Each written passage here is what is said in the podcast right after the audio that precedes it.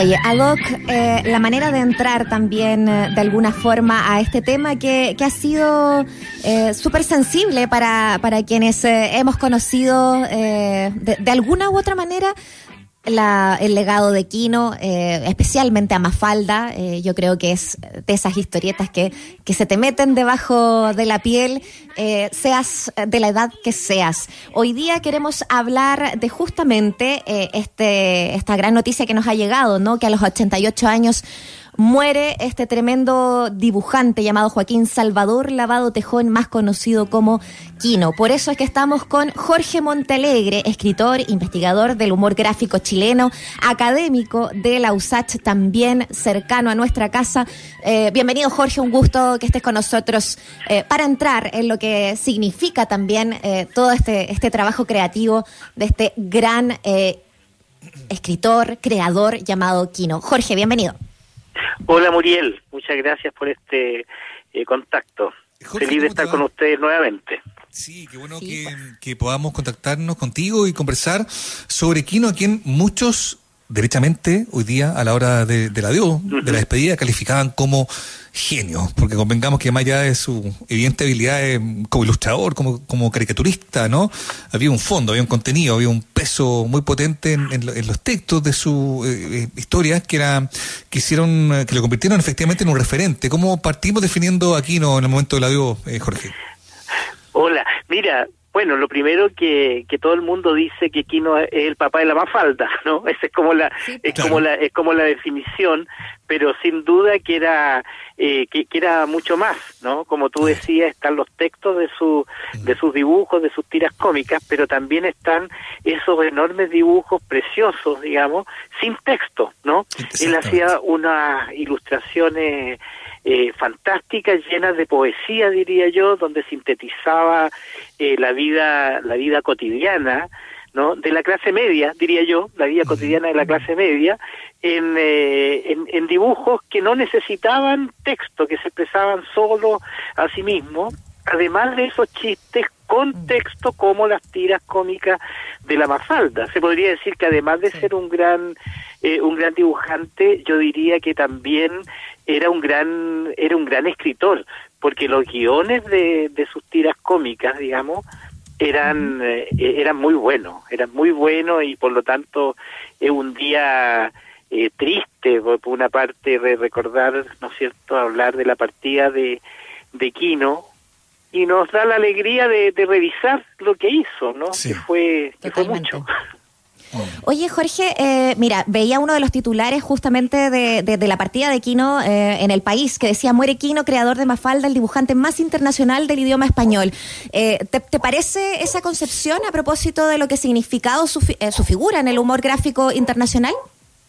Yo creo que sí, es una figura internacional que, que, que además, aunque uno podría pensar que su tira cómica era tan eh, tan porteña, ¿no es cierto?, tan argentina, tan de Buenos Aires, es una tira cómica que está eh, súper traducida a varios idiomas, pero además lo que le habría un, una audiencia universal, diría yo, e- era estos dibujos a los que me refería antes, estos dibujos sin eh, sin texto, ¿no? Que en cualquier eh, que lo podía leer una persona de cualquier parte eh, del mundo y tenían y tenían sentido. Mm. Ahora en Chile se comienza a, a conocer a Quino más bien por el diario Puro Chile. En el diario Puro Chile, como el año 70, 70, 71, se empieza a publicar la tira eh, Mafalda, ¿no? Eh, eh, eh, en Chile entra por ahí, ¿no? Entra por, Mm. por el diario. ¿ah? Se publicaba todos los días. Claro. Oye, Jorge, pero hay una cosa que, que bien, eh, ah, bien, es bien gráfica, aunque suena redundante, de, de lo que significaba Aquino. Hoy día no, ha sido lo- no solo ha sido despedido por colegas, ¿no? Por, por gente que se sintió, qué sé yo, animada a hacer, a seguir su oficio. Uno ve que el mundo político, por ejemplo, lo despide, ¿no? Entonces, a mí me da la sensación de que sería interesante poder ahondar precisamente en aquello. Kino es muy hijo de su tiempo, ¿no? Un hombre que, que, se involucra también con el tema de los cambios. Su, su, su trabajo es político, siempre lo fue, ¿no? Eh, a través de personajes como Mafalda también, incluso otros que habitaban en el mundo de Mafalda que también representaban distintas cosas, digamos, ¿no? Pero ese tono político es lo que creo yo marca su trabajo y aparentemente también hace que, por ejemplo, hoy día, insisto, eh, sean distintas personalidades, no solo estrictamente del mundo eh, de la arte, de, lo gráfico, los que lo están despidiendo, ¿no? Es algo muy único en él, ¿no? Sí, pues yo creo que, que los dibujos de, de Quino y la Mafalda especialmente es una expresión de los 60, ¿ah? de, los del, de los años 60 tan, eh, tan movidos, ¿no? Tan movidos por la guerra del Vietnam, mm. tan movidos por, por los Beatles, eh, por los chinos, ¿ah? eh, en fin, él es una, yo diría que es una de las expresiones icónicas de los años eh, de los años 60, ¿no? De, de los movimientos estudiantiles, en fin, de esa política eh, revolucionaria en el sentido de querer de querer cambiar el mundo, de ese de ese mundo que te mm. tiene un poco hastiado, ¿no? Y que Mafalda lo, lo retaba porque era un mundo que se portaba mal, ¿ah? un mundo lleno de guerra, lleno lleno de injusticia, ¿no? Un personaje eh, eh, muy muy latinoamericano, muy muy hablando desde Latinoamérica, pero más bien desde lo que en esa época se decía el tercer mundo mundo, ¿no? Los países subdesarrollados.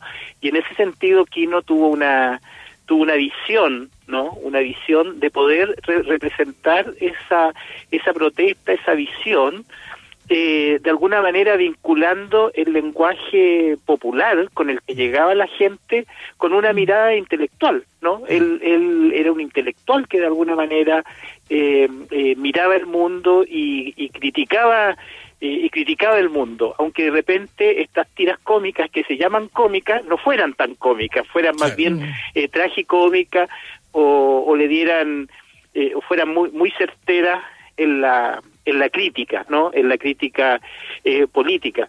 Por eso yo creo lo, lo, que tú decías que también eh, están eh, de, de duelo sus colegas en Chile. Él tenía varios interlocutores, pero principalmente Erdi y Palomo, yo diría eran, eran sus grandes amigos que aprendieron de él y que lo incorporaron en sus revistas, en revistas chilenas que hacían ellos. En La Chiva, por ejemplo, hay dibujos de, de Quino.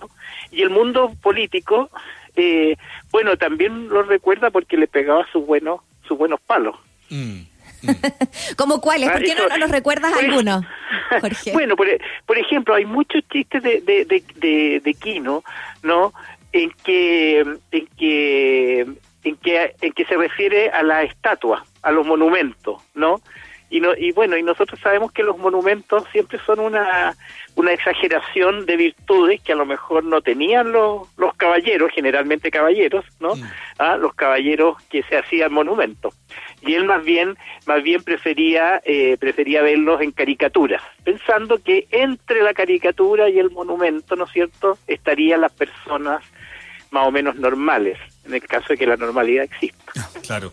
Igual es increíble, porque eh, de hecho ese tono político que tú, es que tú lo describes muy bien, Jorge, porque en el fondo dices, claro, una vez uno leía una, una viñeta de Kino y, y, no te daba risa precisamente, te, te, generaba como una sensación de, de, profunda reflexión, ¿no? Eh, y eso hizo que, claro, terminara haciendo un trabajo que incluso fue eh, eh, eh, complicado para otros países.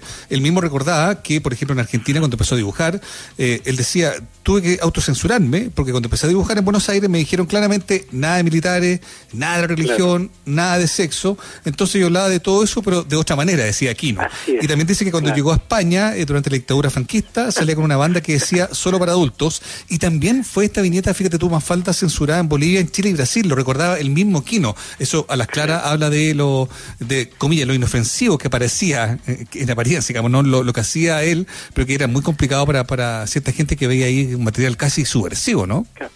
Bueno, no era tan, eh, bueno, no era para nada inofensivo, tanto así que sin, sin ir más lejos, en Chile fue censurado, o sea, eh, con la dictadura militar, yo les decía que, que, la, que la tira cómica empezó en el diario Puro Chile, que era un diario de izquierda, un diario que apoyó eh, a la Unidad Popular y Allende, ¿no? Y después del golpe, bueno, en el canal 9 de televisión, que era de la Universidad de Chile, se emitía la, la se emitían los dibujos animados con Mafalda, eh, e inmediatamente después del golpe eso se acabó, fue censurado. Y hay incluso una por ahí hay unas razones medias ridículas del ministro de por qué era disociadora esta, esta estos dibujos animados, que esta tira cómica, la, la, la mafalda.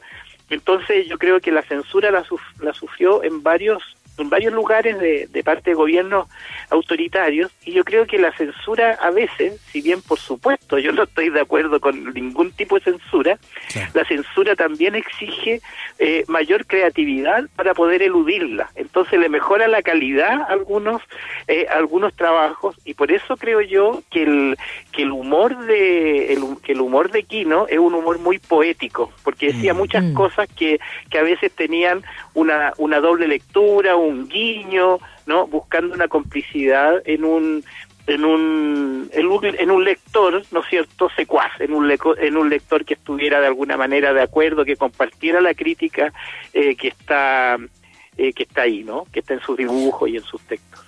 Jorge, eh, estamos conversando con Jorge Montalegre, escritor, periodista, también eh, investigador del humor gráfico, académico de la USACH también, eh, a propósito de revisar el legado de Quino y, y de alguna manera hemos revisado lo que significó para él trabajar eh, cuando, cuando estaban ocurriendo guerras eh, alrededor del mundo, con las dictaduras también latinoamericanas. Pero, ¿qué pasa con eh, los años 2000 en adelante? no Porque él siguió activo y él siguió dando entrevistas, él siguió haciendo exposiciones. ¿Fue reconocido lo suficientemente en vida también, Jorge? ¿Te parece que hay ahí un eco de quizá este adiós sea un adiós que, no sea como de, justamente como le pasa a muchos artistas? Finalmente pasa a ser em, más, más vitoriado en muerte que en vida, ¿no? Claro, bueno, en el caso, en el caso de, de Kino, yo creo que, que fue eh, muy reconocido, ¿no? Eh, iba, iba a decir suficientemente reconocido, pero a lo mejor no suficientemente, pero muy, eh, muy reconocido, muy reconocido en todo el mundo. Acá en Chile estuvo, creo que para los 50 años, no sé, de la Mafalda, algo así, estuvo acá en el eh, o en el GAM o en el Centro Cultural del Palacio de la Moneda, una cosa así, hubo una exposición, una exposición eh, muy muy grande y él vino, él, eh, y él estuvo en esa en, en esa exposición, ¿no? En, en, Buenos Aires, para qué decir, yo estuve también en la exposición de también de aniversario, creo que los 50 años, en la Biblioteca Nacional de Buenos Aires, una cuestión maravillosa como, como exposición, ¿no? Así que fue bien reconocido y además está esto que seguramente ustedes han visto, ¿no es cierto?, de instalar en paseos de, de Buenos Aires, de repente tú te puedes sentar al lado de Mafalda, por ejemplo, y sacarte una selfie con Mafalda. En la calle donde vivía, ¿no? Claro, una Mafalda corpórea. Claro, todos los exacto, y los personajes que se recuerdan, por ejemplo, uno sabe dónde estaba el almacén de Don Manolo, por ejemplo, tiene una plaquita. Entonces, hay una ciudad, una gran ciudad como, como Buenos Aires, que de alguna manera, manera también está eh, marcada por Quino y la ciudad lo, lo, lo reconoce como parte eh, como parte suya, ¿no es cierto? Porque además yo creo que él toma de buena manera como una cierta idiosincrasia del, del, del porteño, ¿no? De hecho, en la, en la viñeta, digamos, los globitos de historieta habla en, habla en porteño, ¿no? No, ah, no necesariamente habla en, habla en español. Entonces, yo, yo creo que, que sí, fue, tuvo el, el reconocimiento de, de, la gente, de los colegas, eh, y no solamente por Mafalda, sino también por sus otros libros que están eh, bien publicados, primero por ediciones de, de La Flor, que era la, que lo descubrió de alguna manera, ¿no es cierto? Y mm. bueno, y hay un, un libraco con todas las con todas las la, la, obra. todo que se llama todo Mafalda, ¿no? Con, no, de la, solamente Mafalda, un todo Mafalda que yo creo que, que mucha gente lo tiene y que, y que es, encontrable, digamos. Mm. Así que yo, yo creo que con él no, no ha pasado lo que ha pasado, como tú recordabas, Muriel, con muchos otros artistas que se les recuerda o cuando se están muriendo, mm. ¿no? Para conseguirle una pensión de gracia, o cuando ya han muerto, entonces, entonces empiezan a subir muchos amigos, muchos que eran íntimos amigos de esa, de esa gente que cuando estaba viva y necesitaba el reconocimiento, eh, no se le vio. Oye, eh, Jorge, ya para ir cerrando, qué, importante eso, separar a Quino de Mafalda, que de hecho, cuando él lo dejó de escribir el año 73, contaban que su familia era la que estaba más contenta porque se pasaba cinco horas diarias tratando de inventar la, las historietas que tenía que crear el otro día. Y estaba leyendo algo que yo no sabía, fíjate tú que, eh, bueno, tú lo debes saber, ¿no? Pero eh, este personaje más falta nació el año 63, una agencia de publicidad estaba buscando un dibujante para una historieta sobre una familia de clase media para promocionar Sí. electrodomésticos que se llama claro. Mansfield. Exactamente. Claro, y le encargaron trabajo a Quino, eh, dibujó la familia, incluía a una niña como el centro de la historieta, eh, eh, eh, y para que sonara familiar al personaje le puso Mafalda, que pegaba con Mansfield, por ahí.